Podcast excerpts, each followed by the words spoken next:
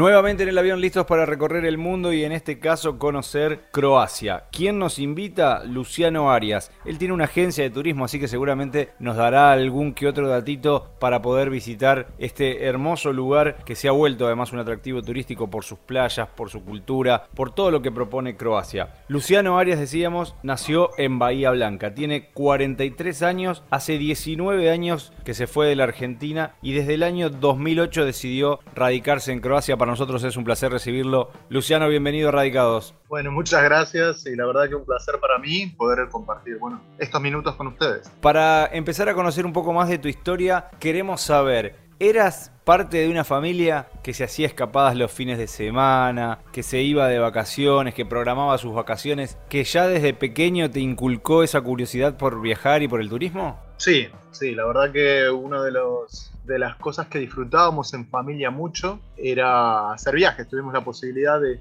hacer bastantes viajes. Aparte soy de una familia particular que está, si bien yo he vivido toda mi vida en Bahía Blanca, nuestras raíces son de Santa Rosa, así que siempre nos movimos de Santa Rosa a La Pampa. Así que siempre nos estuvimos moviendo muchas veces en el año, yendo de un lugar para el, para el otro. Así que desde pequeño el viaje era parte de, de mi vida, de mi año. Todos los años viajábamos varias veces por ejemplo, a visitar los familiares y luego en el verano o me iba a Santa Rosa o nos íbamos de viaje con la familia a algún lugar de Argentina y cuando hemos tenido suerte también fuera, Brasil, Chile, entre otros, entre otros sitios también bonitos que hemos recorrido. Así que sí, podemos decir que el viaje siempre ha sido una parte de, de mi vida. ¿Estudiaste algo puntual para dedicarte al turismo y demás o la vida te fue llevando? La vida me fue llevando. A ver, mi historia es bastante particular porque mi padre fue estudiante de intercambio cuando era muy jovencito y yo cuando tuve 17 años me fui de viaje de intercambio a Estados Unidos y estuve viviendo un año ahí. Cuando volví estudié, estuve estudiando Derecho, pero ya había comenzado una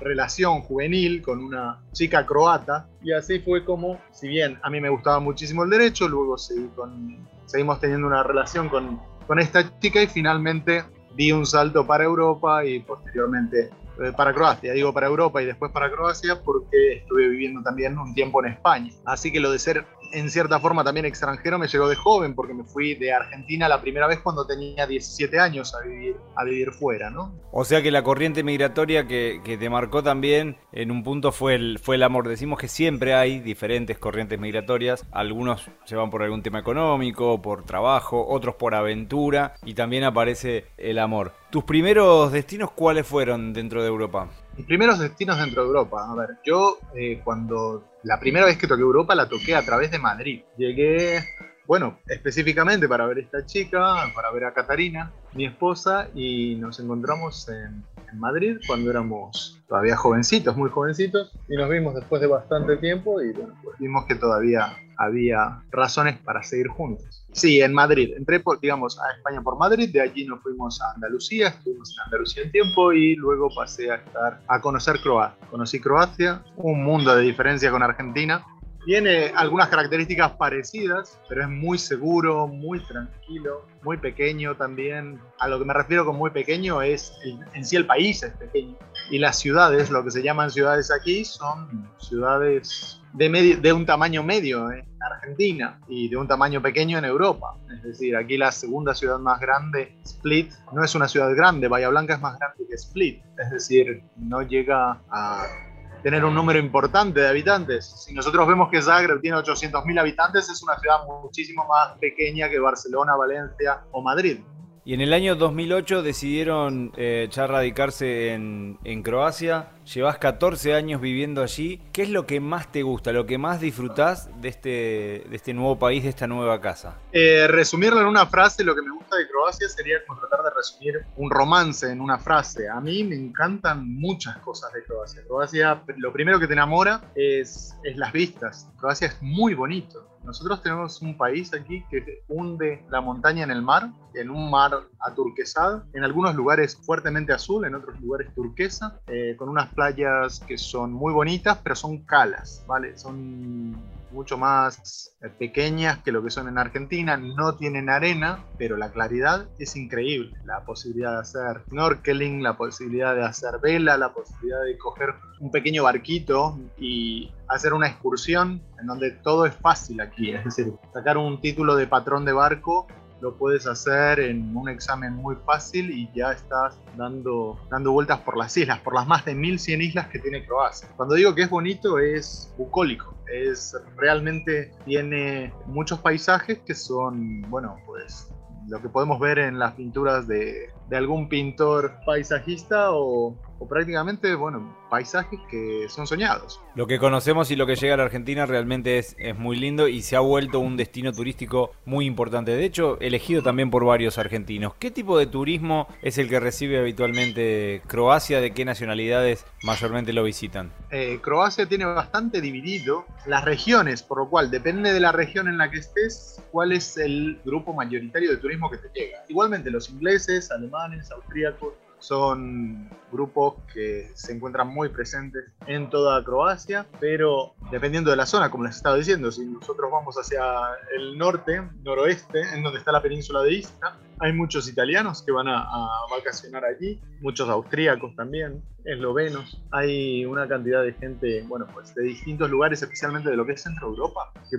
eligen esa, ese destino más que nada porque les queda muy cerca, pueden venir en coche. Entonces, para un austríaco vacacionar en el mar de, del Adriático, en la península de Istra, le queda muy cerquita, muchísimo más barato que Austria. Y bueno, tenés el mar, el pescado, el pescadito que se come aquí es exquisito, una dieta mediterránea muy, muy buena. En esa parte, pues Centro Europa es importante. En la parte donde estamos nosotros, yo estoy en Croacia, en la región de Dubro, está al sur. Así que generalmente la gente que entra aquí entra por el aeropuerto. Así que tenemos gente de, de todos lados. Hay unas conexiones aéreas buenísimas, así que tenemos desde gente que viene de Estados Unidos, gente que viene de distintos lugares de Europa, muchos noruegos, mucha gente del norte, pero también muchísimo latinoamericano, muchísima gente que nos está llegando cada vez más. Más que nada por lo que estabas diciendo, Croacia es un destino que se empieza a ver como una parte de Europa que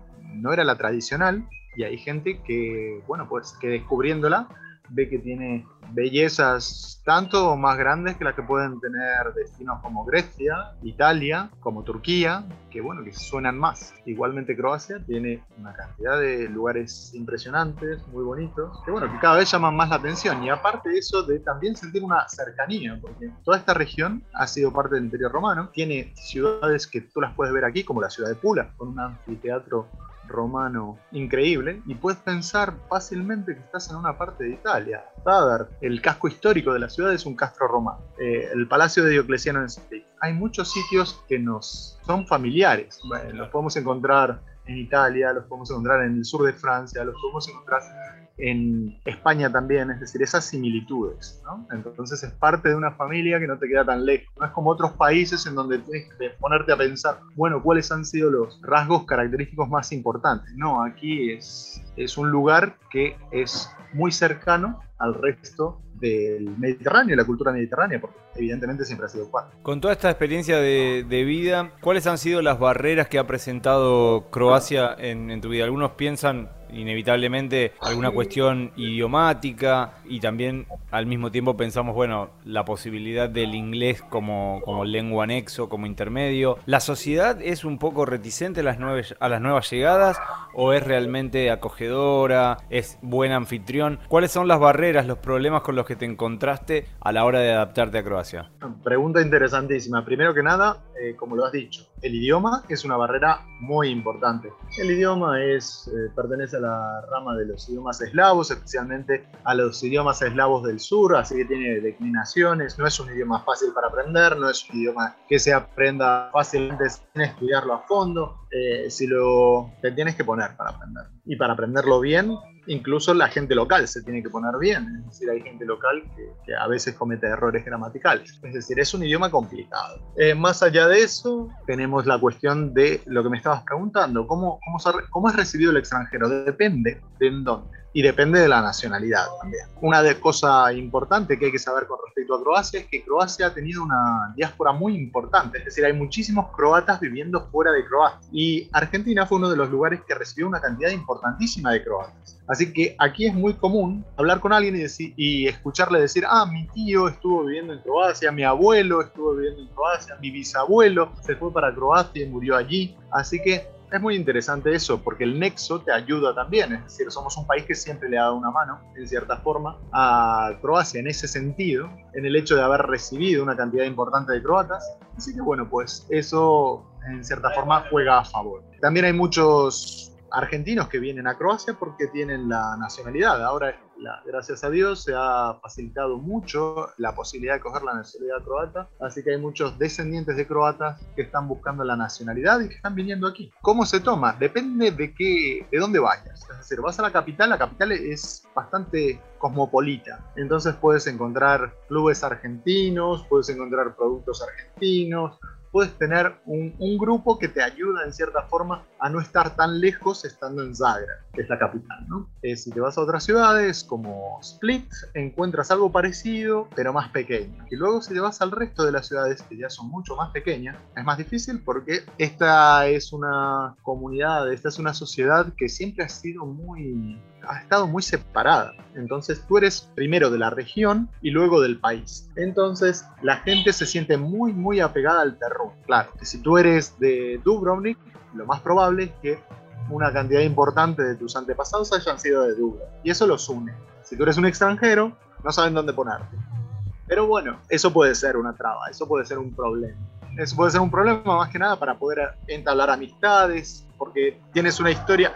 Aquí todos los, toda la gente tiene una historia en común que tú no tienes. Entonces, bueno, pues eso, eso puede ser una complicación. Luego hay una cuestión económica que también es una complicación. Hay muchos extranjeros o mucha gente que viene a vivir aquí y no se da cuenta que Croacia es un país que tiene muchísimas oportunidades, pero en pocos sectores. Es decir, es un país en donde puedes crecer mucho, pero en sectores específicos. Te mueves de esos sectores y no es un país rico no es un país como Austria o como Alemania o como los países nórdicos, ni siquiera como España aquí los sueldos son más bajos. O sea que es también algo que hay que tener en cuenta porque hay gente que viene aquí pensando que va a ser fácil y tan fácil no es, tiene sus complicaciones. Igualmente, adentro de las cosas extremadamente buenas, es la seguridad, por ejemplo. Es un país excelente para tener familia, excelente para criar niños. Por ejemplo, una de las cosas que yo digo siempre, mi suegro deja el coche eh, abierto y con la llave puesta que dice que si deja la llave en la casa, luego la tiene que andar buscando y la pierde y pierde el tiempo. La seguridad es algo increíble.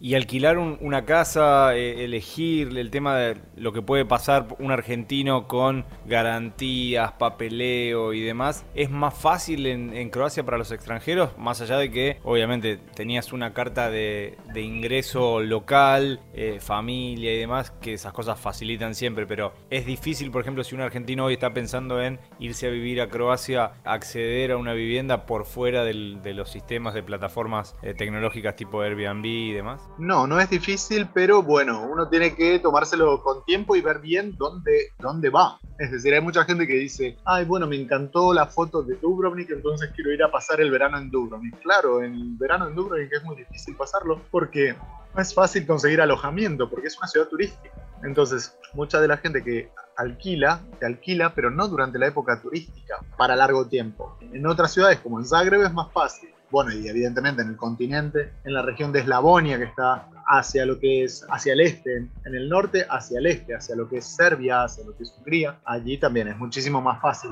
la cuestión de los contratos, eso sí que es un poquito complicado porque no es como en Argentina que existe un contrato mínimo, sino va en relación al acuerdo entre partes. Así que yo también he escuchado de casos en donde alguien le habían, algunas personas les habían alquilado por tiempo determinado, pero con la cláusula de que si querían romper el contrato tenían que avisarle 15 días antes. O sea que siempre estás con una espada de Damocles que si se llega a divorciar la hija del dueño de la casa, quizás te dice 15 días antes que te tienes que ir y tú tienes que buscar a dónde irte. O sea que es, es complicado el estar alquilando un piso. Pero luego las facilidades que existen no, no es tan difícil alquilar.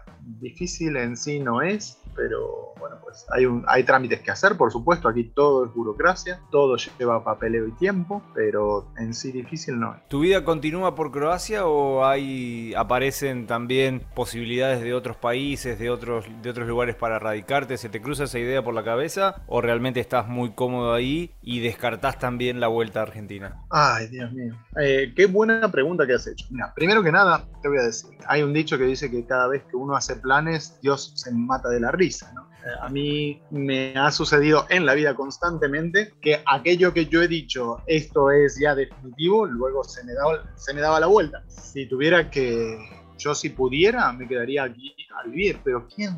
A, vivir ya de continuo. Es decir, estoy muy contento en donde estoy, me encanta vivir aquí, me siento cómodo, me gusta, he encontrado mi lugar. ¿Recuerdas esa película Un lugar en el mundo? Bueno, al final de la película el padre le dice al hijo que uno cuando encuentra su lugar en el mundo ya no se puede ir. Más de una vez me ha pasado de decirme a mí mismo, ya está, este es mi lugar en el mundo. Claro, que eso lo digo yo con la boca grande, como suelo decir, pero quién sabe, es decir, como he estado viviendo en Estados Unidos, en España, ahora en Croacia, ¿quién dice que de aquí a cinco años no esté viviendo en otro sitio? Nadie sabe lo que le espera en la vida. Yo de lo único que estoy seguro es que lo único constante es el cambio, así que no sabría decirte, pero que estoy muy cómodo aquí y que me gustaría seguir viviendo aquí y disfrutando de lo que Croacia tiene para dar, que es mucho, estoy convencido. Hay muchos argentinos, hay una, colonia de argentinos en, en Croacia, ¿te has contactado con ellos o ya hiciste amigos locales, amigos croatas, amigos de otras nacionalidades y, no tenés tanto vínculo con, con, esa argentinidad que se exporta?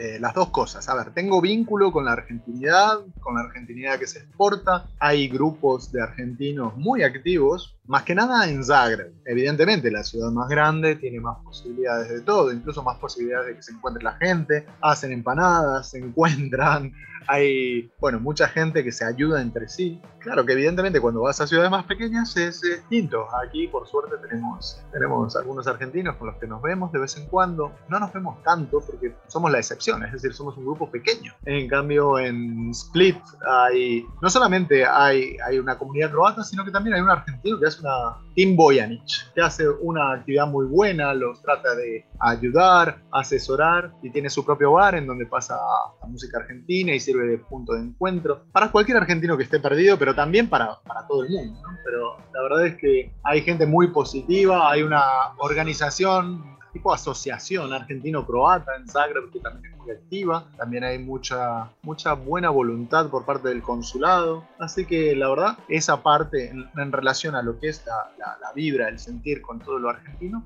se mantiene muy activo y muy bien. Por otro lado, hay una cosa que pasa con todo extranjero. Cuando tú te vas de Argentina, si quieres seguir viviendo Argentina en el extranjero, vas a vivir en la melancolía. Lo que dices es cierto.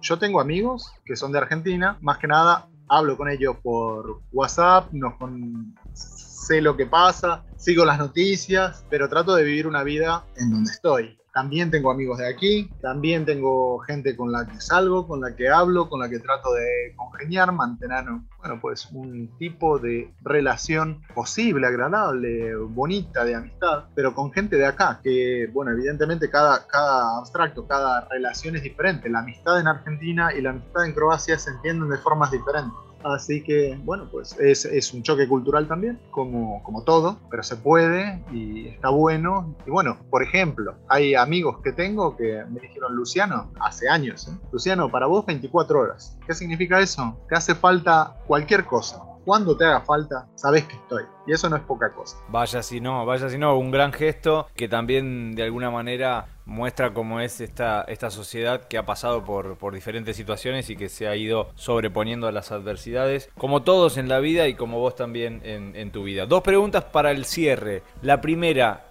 yo sé que va a ser difícil la, pregunta para compactarlo y demás, pero podemos hacer una especie de top 3. Top 3 de lugares para visitar en Croacia, todos aquellos que quieran ir como turistas en este caso. Y la segunda, que tampoco puede faltar, ya para, para el cierre, ¿qué es lo que más extrañas de la Argentina? A ver, empezamos con lugares turísticos, tres lugares turísticos que me parecen imperdibles en Croacia, voy a ser un poco subjetivo al respecto. A ver, a mí Croacia tiene cosas increíbles tanto en el continente como en la costa. Voy a hablar de la región de Dalmacia, que es una región increíble, muy bonita, que tiene los, lo que son las, las ciudades UNESCO, las ciudades monumento, como son Dubrovnik, Split, Zadar, Trogir, son ciudades preciosas. La región de Dalmacia vale muchísimo la pena conocerla. Es increíble, cada ciudad es impactante en una forma diferente y están muy cerquita una de otra. Están muy cerquita, pero tienen las mismas diferencias que pueden tener dos países diferentes. Es decir, tú eres de Split y eres de Dubrovnik, no eres lo mismo,